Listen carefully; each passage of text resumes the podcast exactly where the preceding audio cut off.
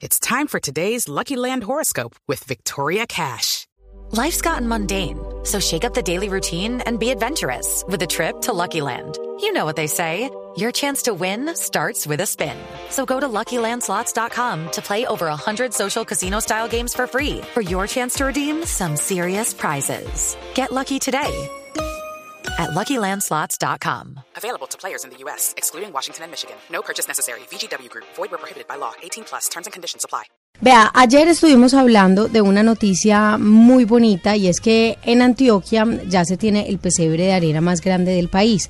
Ya le voy a hablar de él eh, por quienes de pronto no pudieron escucharnos ayer en Blue Radio, pero la noticia, la buena noticia, es que en un solo día tuvo récord de visitas el pesebre más grande eh, del país. Y yo creo que eso siempre va a ser muy bonito, que la gente esté valorando ese trabajo. ¿En qué parte está ubicado? Le empiezo a contar. Es un pesebre que se realizó en Bello.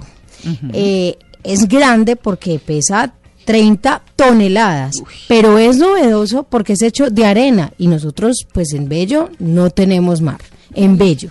Entonces eso ya es algo extraño y diferente. Está ubicado en las afueras de la choza de Marco Fidel Suárez durante 10 días y 12 horas a la semana. Calixto Molina, Manuel Campos y otros dos colaboradores que estuvieron eh, trabajando en el pesebre con arena arcillosa hicieron este pesebre gigante y va a estar abierto hasta el 20 de enero para que la gente vaya y lo conozca. El tema es que ayer estuvimos conversando, dijimos, bueno, es el más grande eh, del país, además súper novedoso que sea en arena, en una técnica además bastante, yo no la conocía, que se llama la técnica de la compactación y resulta que solamente en un día recibieron más de 2.000 personas que pasaron por este lugar, hicieron la novena y estuvieron conociéndolo. Bueno, ¿y eso es tamaño natural, los, los muñecos? Tamaño natural y además es precioso porque usted no sabe el detalle de las caras. Ay, pero yo voy a pensar mal. ¿Qué va a pensar? No, porque es que aquí uno, cualquier cosa de ese corte, la gente siente la tentación de meterle el dedo. Sí, claro. De Pues está- la arena. Sí, obviamente. ¿A dónde? Pero primero Ah. la técnica de la compactación permite que no se dañe ni con el viento ni con la lluvia, porque obviamente está casi que ¿Al a la libre? intemperie durante, claro, durante todo este tiempo, durante todo este mes y podría dañarse. Tiene, eh, digamos que una rejilla que protege para la gente que lo ve de frente y una carpita alrededor, pues para que no le pase nada. Pero la verdad es que sí está muy expuesto. Yo creo que la gente ve un trabajo tan bueno que con eso dicen, bueno, no vamos a tocarlo porque es muy delicado y qué susto. Además que, bueno, esto fue por la alcaldía de Bello, eh, ellos trajeron a Calixto Molina, que es un escultor mexicano, y a Manuel Campos, que es un escultor de Jumbo, de Valle del Cauca, para que hicieran esto. Y yo creo que esa inversión, la gente, los bellanitas son muy arraigados, tienen una cultura muy arraigada y ellos van a cuidar su pesebre, eso sí, sin duda. Y la gente que ha ido que es una estrategia además de Bello para que el recorrido de la Navidad no sea solamente por Envigado, por la estrella, sino que llegaran hasta allá. Yo creo que funciona y funciona con la gente cuidando el pesebre. Muy, muy bonito. Hay una foto, hay fotos que han puesto en internet. El detalle, como dice Amalia, es impresionante. Es impresionante. Además está, bueno, la burra y el buey que lo sacó el Papa, pero él no ha podido, pues por lo menos en los pesebres es que eso es colombianos. tradicional, Eso sí. es tradición. Sí, no hay en el pesebre colombiano, olvídese que el buey va a continuar. Tiene los tres reyes magos, un angelito asomado como en Una ventana, como sí. en una ventana, y obviamente, pues la Virgen San José, y la Virgen cargando al niño. Y dice Y la Bello, pregunta es, Antioquia.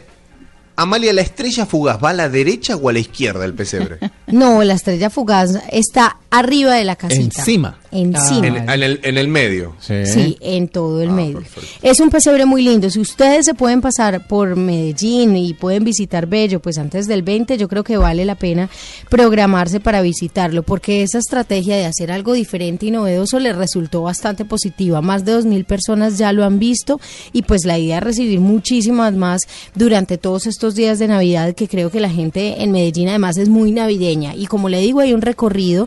Uno en Medellín hace un tema que es la chiva. Uno se monta en la chiva, se va para Envigado, para La Estrella, para Itagüí, aguardiente. ah, claro, Rueda. música de chucu chucu y se va para la playa, que además ya le voy con la otra noticia que también es muy navideña, se va para el río y luego se va para Bello y termina muy bien su recorrido. Y ¿Pero para el río a qué? O sea, ¿se bajan y, y, y bailan un rato o qué? No, a ver, el camino del río y la avenida del río es una de las más tradicionales en Ah. Medellín porque tiene más de 8 kilómetros solamente de luces, es decir, el río está Ya, cubierto de de qué me luces. está. Exactamente, entonces bueno, los alumbrados de Navidad Sí, en sí, Medellín sí. son muy reconocidos y los del río digamos que son el centro, Mm. porque además está cerca de, del edificio inteligente donde hacen también un juego de luces muy bonito, en fin. Y le empato con la otra no- buena noticia y es que la avenida La Playa en Medellín queda en el centro.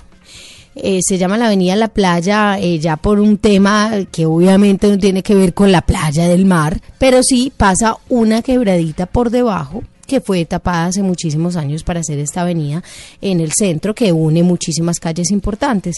El tema es que se están haciendo algo que se llama los días de playa. Ah, Mm. chévere. La publicidad y todo es como si de verdad tuviéramos playa, como si tuviéramos mar, arena y el plan es ese, ir a la calle, cerrar este lugar que también es uno de los más tradicionales y por donde comenzaron los alumbrados y es un proyecto como de apropiación del espacio, de sentirlo más nuestro y también de eliminación de la alborada que es algo que en Antioquia queremos eliminar, que es el tema de la pólvora. Eh, y lo que se hace es que, mm, diferente, la Secretaría de Cultura Ciudadana, de Planeación, la de Espacio Público, la de Movilidad, todas se unieron y se unieron además con grupos artísticos para que la gente no se vaya a tirar pólvora en la novena, sino que tenga la opción de irse a los días de playa a caminar, a sentarse en la calle, a ver teatro, a oír música, a hacer las novenas y ahí al frente del Teatro Pablo Tobón, que es donde culmina esta calle, pues puedan reunirse todos y ver los espectáculos reunidos. Yo creo que es una muy buena estrategia, como le digo, de apropiación del espacio y también para que la gente vuelva al centro de Medellín.